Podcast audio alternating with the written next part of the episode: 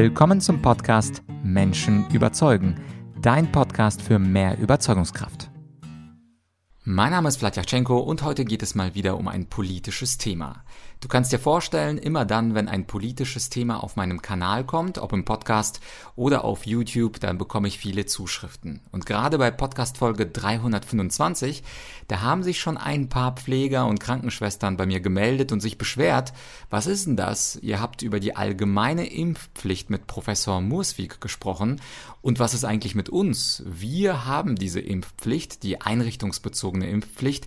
Kannst du Herrn Murswig nicht auch dazu befragen? Ist die denn nicht verfassungswidrig? Und äh, eure Bitten habe ich erhört und ich fand sie auch selber spannend, wie das eigentlich ist mit dieser einrichtungsbezogenen Impfpflicht, die seit Mitte März ungefähr gilt.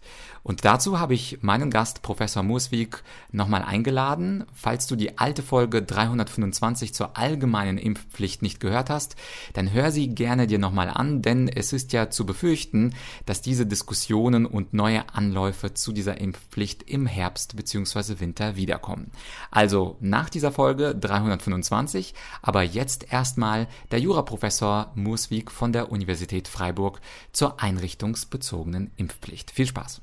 Vor kurzem wurde die einrichtungsbezogene Impfpflicht vom Bundesverfassungsgericht bestätigt und ich und viele andere Menschen in Deutschland fragen sich, ist das denn rechtens? Macht die Entscheidung des Bundesverfassungsgerichts Sinn? Und weil ich selber kein Verfassungsrechtler bin, habe ich mir mal wieder Hilfe geholt von einem Mann, der sich in diesem Bereich sehr gut auskennt. Es ist Professor Murswig. Er ist Kommentator des Grundgesetzes. Er war lange Jahre Professor an der Universität Freiburg für Jura. Und Herr Murswig, meine erste Frage ist relativ einfach. Aus meiner Laiensicht ist diese einrichtungsbezogene Impfpflicht gar nicht notwendig. Es gibt ein mildes Mittel. Diese ganzen Arbeitnehmer der Krankenhäuser und der Altersheime hätte man doch eigentlich mit einem Corona-Test belegen können. Das wäre weniger invasiv.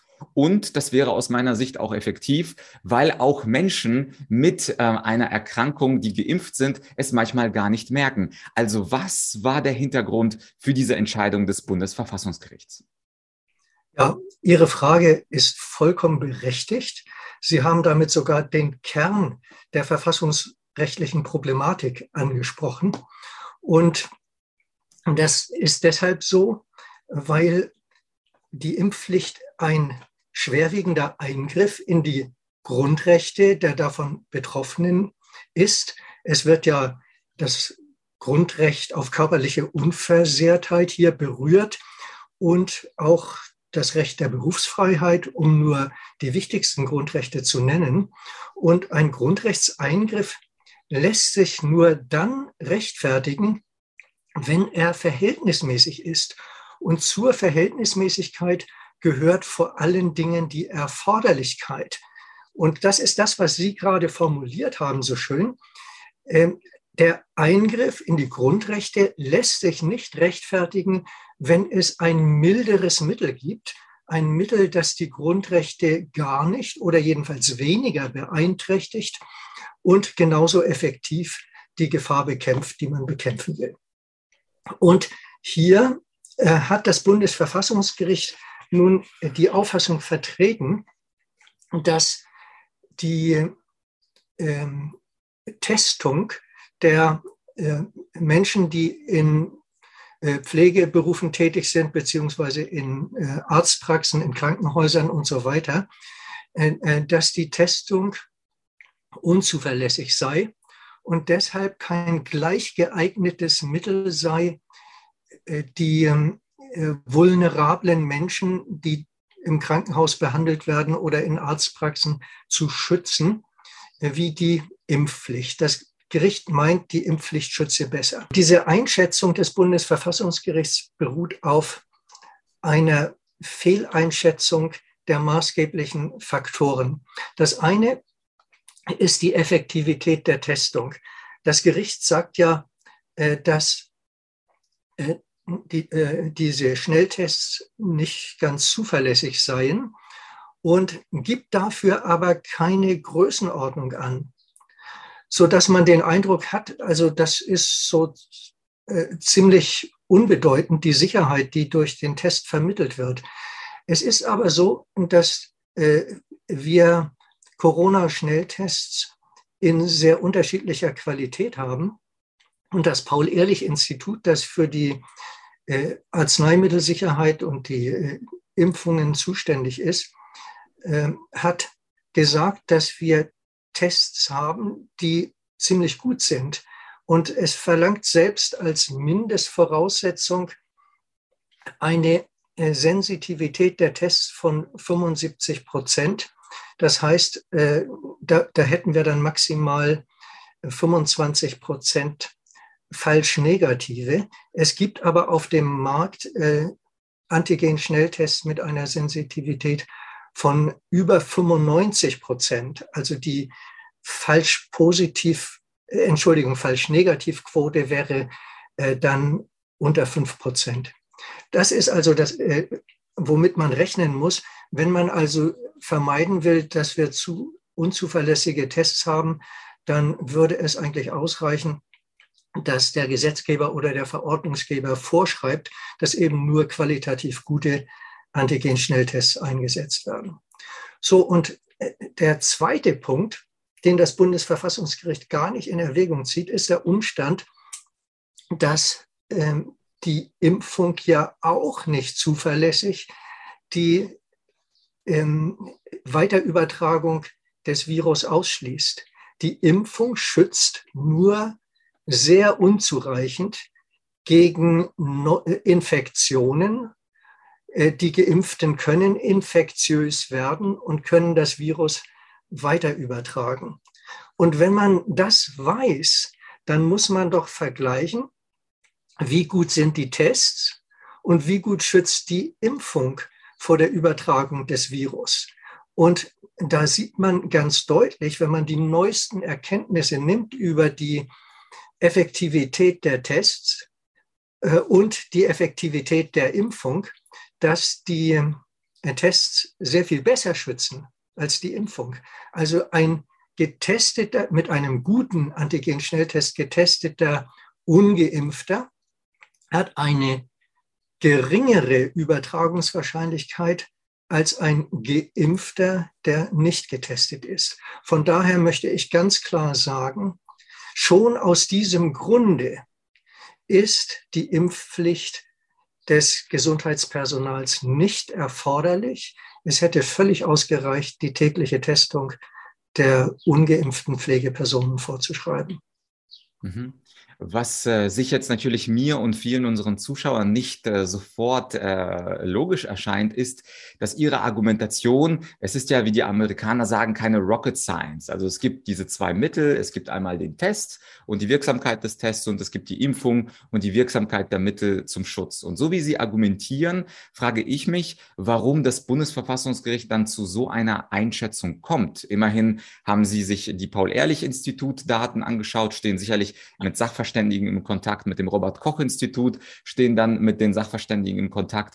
Also das Bundesverfassungsgericht entscheidet ja nicht äh, spontan mal eben nach einer durchzechten Nacht, sondern macht ja diese Abwägung und denen stehen diese Informationen zu. Und Sie haben ja angedeutet, diese, dieses Eingehen auf die Wirksamkeit von Corona-Tests, die ist im Urteil nicht zu sehen. Stattdessen ist das, wenn ich mir die Presseerklärung durchlese, fast ein Blankoscheck. Also es liest sich so, ähm, dass äh, die Regierung alles richtig gemacht hat. Sie hat gar keine andere Möglichkeit gehabt und diese vulnerablen Gruppen müssen äh, geschützt werden. Also es geht für mich, und ich bin ein Laie, Herr Murswijk, im Gegensatz zu Ihnen, es geht bei mir eher um eine floskelhafte Begründung, die also nicht in die Tiefe geht, während äh, die Argumente, die gegen eine einrichtungsbezogene Impfpflicht sprechen würden, gar nicht oder nur unzureichend ausgeführt werden. Wie kommt es eigentlich dazu, dass das höchste Gericht äh, eine solche Entscheidung erlässt, wo doch nach Ihrer kurzen Argumentation klar sein könnte,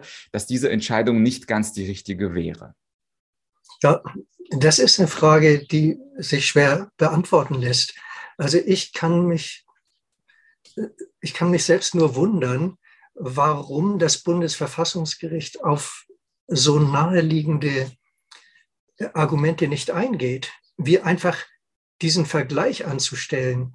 Ähm, das Bundesverfassungsgericht tut ja an dieser Stelle so, als ob die äh, Impfung einen absoluten Übertragungsschutz böte, was ja eindeutig nicht der Fall ist, was es an anderer Stelle auch sagt.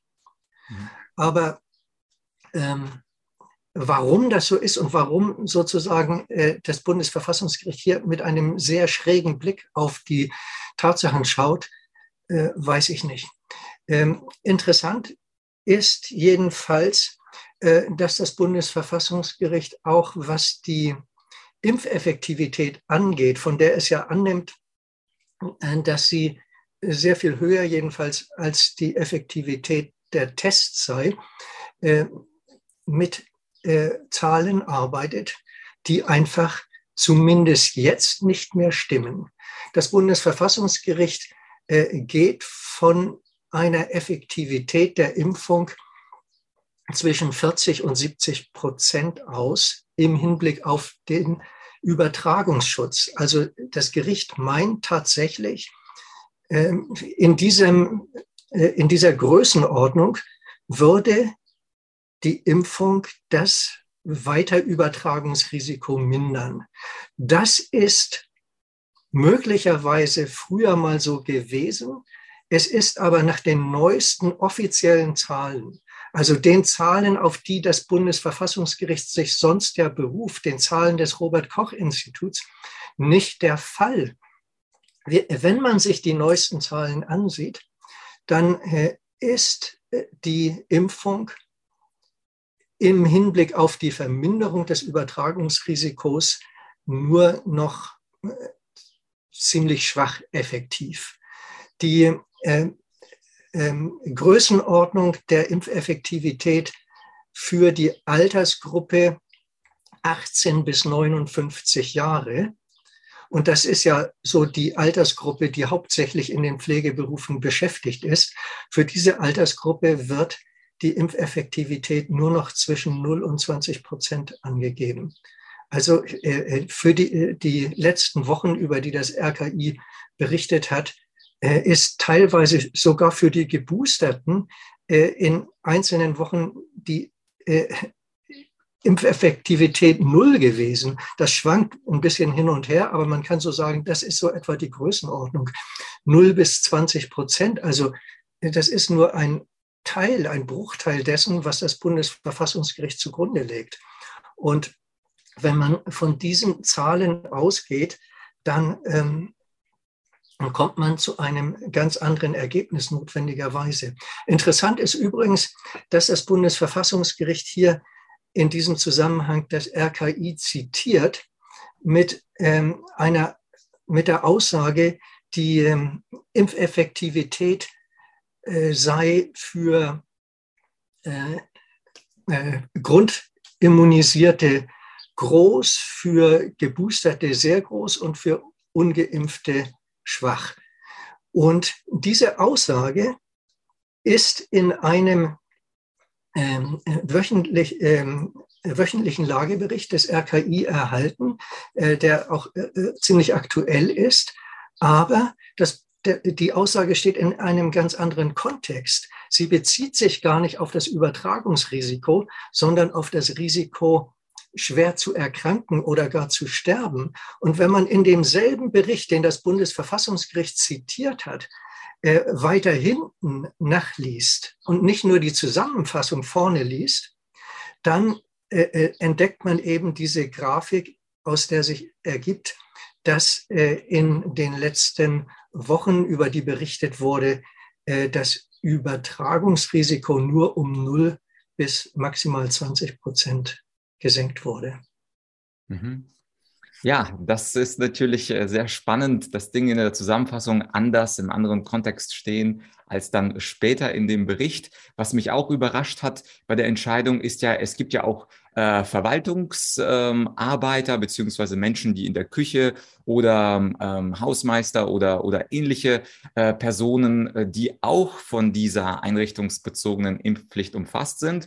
Und da sagt das Bundesverfassungsgericht ganz lapidar, naja, die Berufsfreiheit ist ja gar nicht eingeschränkt. Diese Leute können ja auf gut Deutsch gesagt einfach woanders arbeiten. Also hier liegt jetzt kein schwerwiegender Eingriff vor. Da fragt man sich, was hat denn das für einen Grund, wenn ein Mensch, der die ganze Zeit im Büro am Computer sitzt, warum muss er denn unbedingt geimpft werden? Das erschließt sich vermutlich auch Ihnen nicht, oder? Ja, äh, wenn man sich die Argumentation des Bundesverfassungsgerichts ansieht, dann kriegt man den Eindruck, äh, die Richter wollten hier eine Zero-Covid-Strategie durchsetzen.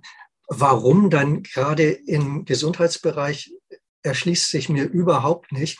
Also das Risiko, dass ähm, vulnerable Personen, also Patienten im Krankenhaus zum Beispiel, ähm, angesteckt werden von einem äh, Buchhalter, der ab und zu äh, äh, dieselbe Ausgangstür benutzt wie auch Patienten oder denen sie auf dem Korridor mal begegnen könnten, dass sie durch den angesteckt werden, ist dermaßen gering, dass man sich fragt, wie kann das überhaupt eine Rolle spielen?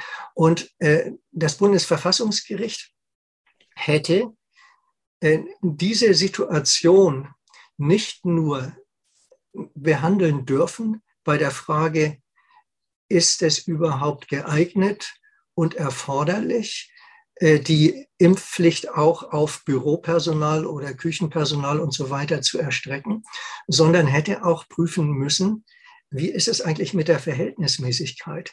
Äh, tritt, äh, wird das Risiko für Patienten angesteckt zu werden durch die Impfpflicht für Personen, denen sie nur mit sehr geringer Wahrscheinlichkeit überhaupt mal begegnen, so stark herabgesetzt, dass dann im Ergebnis, wenn man eine äh, Güterabwägung macht, Eingriff in die äh, körperliche Unversehrtheit der Betroffenen und äh, Schutz der körperlichen Unversehrtheit der Geimpften dann noch äh, äh, die Seite der Geimpften überwiegt.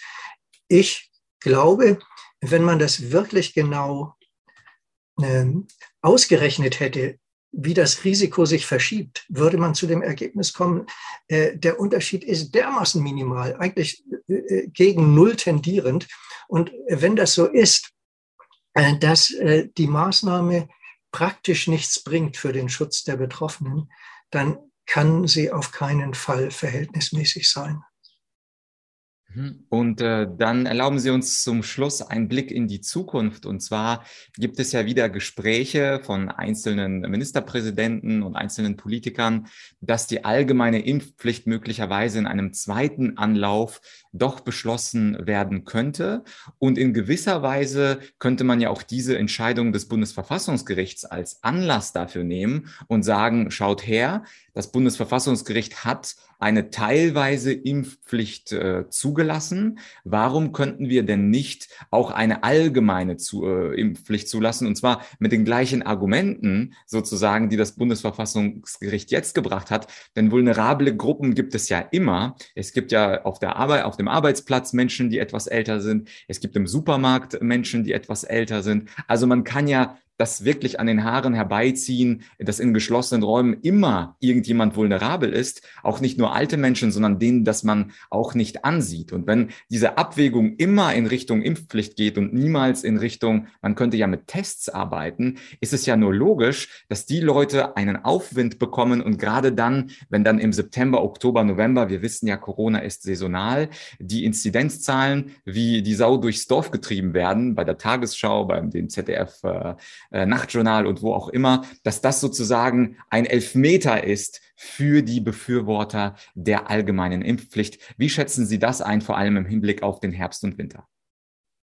Tja, die Entscheidung jetzt zur einrichtungsbezogenen Impfpflicht äh, hat natürlich den Befürwortern einer allgemeinen Impfpflicht Auftrieb gegeben. Ähm, die können jetzt argumentieren, ja, ähm, das Bundesverfassungsgericht hat ja hier die Verhältnismäßigkeitsprüfung äh, zugunsten äh, der Impfpflicht durchgeführt und das müsse dann bei der allgemeinen Impfpflicht genauso sein. Ähm, so einfach ist es aber nicht. Zum einen müssen äh, diejenigen, die jetzt kritisch gegenüber der Impfpflicht sind, versuchen das Bundesverfassungsgericht zu, davon zu überzeugen, dass die Abwägung so, wie sie hier gemacht wurde, verfassungsrechtlich unzutreffend ist. Äh, daran würde ich auch arbeiten. Aber äh, man kann sich natürlich nicht darauf verlassen, dass man die Richter überzeugt. Ähm, nur es kommt hinzu, dass die allgemeine Impfpflicht anders begründet werden muss. Diese einrichtungsbezogene Impfpflicht, die wurde damit begründet, dass in Krankenhäusern, in Arztpraxen und so weiter sich äh, äh, sozusagen massiert vulnerable Personen befinden, also Menschen, die ganz besonders gefährdet sind, äh, sich anzustecken und auch schwer zu erkranken mit Covid-19. Und dass hier ein enger Kontakt zwischen Pflegepersonal und diesen Personen besteht, also erhöhte Gefahr der Ansteckung in diesem besonderen Kontext. Wenn wir eine allgemeine Impfpflicht machen für die gesamte Bevölkerung, dann kann der Grund äh, für die Pflicht, äh, das Ziel, das der Gesetzgeber damit verfolgt, nicht äh, der Schutz nur vulnerabler sein. Die verteilen sich ja in den vielen Millionen, ist das ja eine relativ kleine Gruppe und dann kommt man zu einer ganz anderen Verhältnismäßigkeitsprüfung, sondern der Grund wird hauptsächlich sein, die Überlastung des Gesundheitssystems äh, zu verhindern. Das war ja in der ganzen Corona-Epidemie immer der Hauptgrund für die Maßnahmen, die ergriffen wurden. Und da wird man äh, damit argumentieren, dass äh, ungeimpfte statistisch häufiger auf Intensivstationen kämen als geimpfte.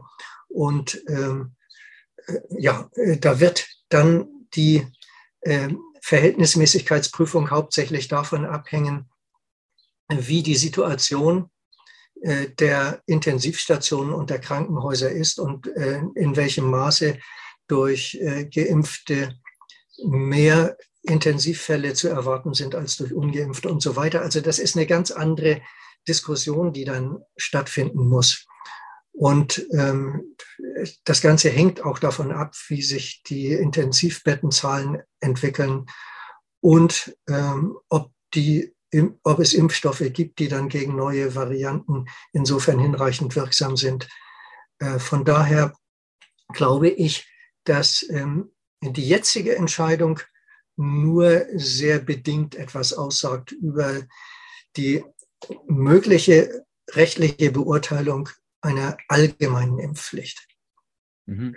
Wobei die Leute auf der Straße würden wahrscheinlich schnell auf den Gedanken kommen, ja gut, durch diese einrichtungsbezogene Impfpflicht äh, werden viele Menschen kündigen, werden viele Menschen das Handtuch werfen, sauer sein. Und gerade dadurch, also dass dieses Urteil sogar die Situation bedingt, dass wir im Herbst und Winter weniger Personal in Krankenhäusern und ähm, Altersheimen haben werden, also dass dieses Urteil sogar die Argumentation später stützen könnte, dass es eine Überlastung des Gesundheitssystems ist. Das ist aber natürlich ein Gedanke, äh, den, den muss man nicht mittragen, aber den könnte man mittragen. Ganz, ganz zum Schluss äh, erlauben Sie mir noch eine allerletzte Frage. Und zwar ähm, bei unseren letzten Interviews haben die Leute auch unten bei YouTube kommentiert, dass es sehr unglücklich ist, wie die Stellen besetzt werden. Also nicht, ich spreche jetzt nicht unbedingt über den aktuellen Präsidenten des Bundesverfassungsgerichts, aber dass die Auswahl der Richter nicht, ich sag mal, ideal verläuft und parteipolitische Verbindungen eine zu große Rolle spielen, um das mal ganz vorsichtig zu formulieren. Äh, gibt es aus Ihrer Sicht, äh, Sie befassen sich ja schon seit Jahrzehnten mit dem Bundesverfassungsgericht und dessen Urteilen, gibt es oder gäbe es theoretisch ähm, eine Möglichkeit, äh, die kompetentesten Richter oder die kompetentesten Professoren oder die kompetentesten Verfassungsrechtler besser an das Verfassungsgericht als Richter zu installieren, als der politische Prozess heute stattfindet? Das ist eine sehr schwierige Frage. Also über die Auswahlmodalitäten für Verfassungsrichter ist schon lange gestritten worden. Es gibt ja Vergleichsmöglichkeiten mit anderen Ländern. Und ähm, eine ideale Lösung gibt es einfach nicht. Äh, irgendwie spielt Politik immer eine Rolle. Wenn man in die USA schaut, sieht man ja, wie sehr die äh, Besetzung der Richterstellen am Supreme Court äh, politisiert ist.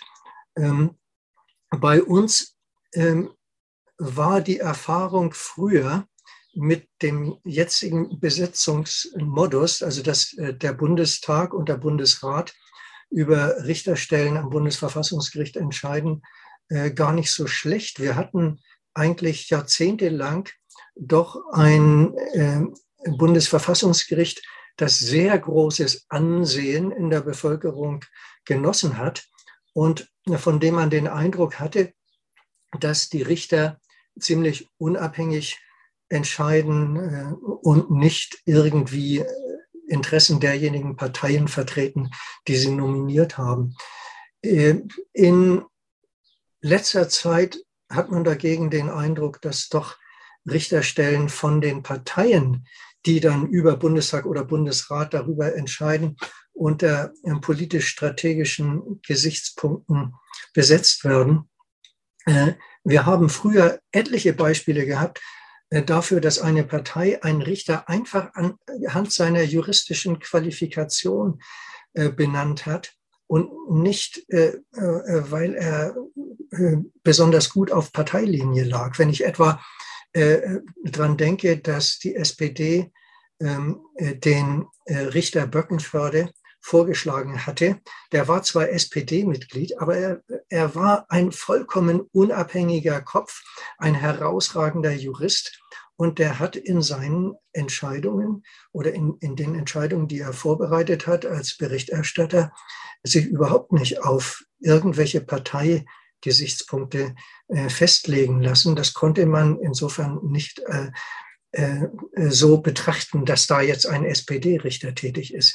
Und der Eindruck, den man in letzter Zeit hat, ist doch, dass es, ähm, dass hier Richter ausgewählt werden, zunehmend, von denen die Politiker meinen, dass sie zuverlässig die große Linie der Partei, die sie vorschlägt, jedenfalls vertritt. Das ist eine ungute Entwicklung, aber ich habe eigentlich keine Lösung, wie man es besser machen könnte. Mhm. Ja, also ich hätte tatsächlich eine kleine Lösung, die die Politik natürlich ähm, nicht befolgen wird. Zum Beispiel, dass ein Professor angesehen sein sollte, Jahrzehnte im Bereich Verfassungsrecht arbeitet und nicht zum Beispiel in einer privaten Kanzlei äh, für Wirtschaftsrecht sondern ein angesehener Professor an einer angesehenen Universität. Sie muss ja nicht unbedingt Herr Murswig Freiburg heißen, wie bei Ihnen. Sie kann ja auch München oder Münster heißen und dort einen Lehrstuhl, zum Beispiel für 20, 25 Jahre. Das wäre natürlich ein sehr laienhafter Vorschlag von mir. Und wenn dann dieser Mensch sich äh, das ganze Leben mit Verfassungsrecht beschäftigt hat und auch in entsprechenden Kommentaren äh, entsprechende Grundrechte beispielsweise kommentiert hat, das wäre jetzt zum Beispiel mein ganz normaler Vorschlag von der Straße und nicht ein äh, Mensch, Mensch, der für Mergers and Acquisitions in einer Privatkanzlei gearbeitet hat ohne irgendeine Erfahrung im Verfassungsrecht. Und damit meine ich jetzt nicht äh, einen aktuellen Richter, sondern als generellen Mechanismus. Ich glaube, das würde schon helfen. Zum Beispiel so eine 20 Jahre Professor für Ver Verfassungsrecht Regel. Ich weiß, das ist illusorisch, aber es ist eine Idee eines kleinen Podcasters aus Deutschland. Herr Muswig, haben Sie ein ganz herzliches Dankeschön für das äh, Gespräch. Das war ja unser drittes. Ich werde unten in der Beschreibung und auch oben auf unsere ersten beiden Gespräche hinweisen, die wir auch zum Thema allgemeine Impfpflicht geführt haben. Ich danke Ihnen für Ihre Zeit. Ja, das war also das Interview mit Professor Murswig. Ich finde es immer ein großes Vergnügen, mit einem so tollen Juristen und Pädagogen zu sprechen. Er erklärt die Dinge so, dass man gar nicht Jura studiert haben muss, um alles zu verstehen. Und falls du, wie gesagt, die Folge 325 noch nicht gehört hast, dann geh zurück im Podcast-Feed und hör dir seine Ausführungen zur allgemeinen Impfpflicht an. Und zwar gehen wir da so richtig juristisch die Verhältnisse Verhältnismäßigkeitsprüfung durch. Ich hoffe, die heutige Folge hat dir gefallen. Falls ja, dann hinterlasse mir doch eine 5-Sterne-Bewertung bei Apple Podcasts und noch viel wichtiger, wenn du diese Folge toll fandst, dann teile sie doch mit einem Freund, einer Freundin deines Vertrauens, mit dem oder der du schon häufiger mal über die Impfpflicht und deren Sinn und Unsinn gestritten hast. Zum Schluss bleibt mir zu sagen, danke für deine Empfehlung meines Podcasts und falls du Wünsche hast bezüglich Gäste oder Solofolgen, dann schreib mir an podcast.argumentorik.com. Bis bald, dein Vlad.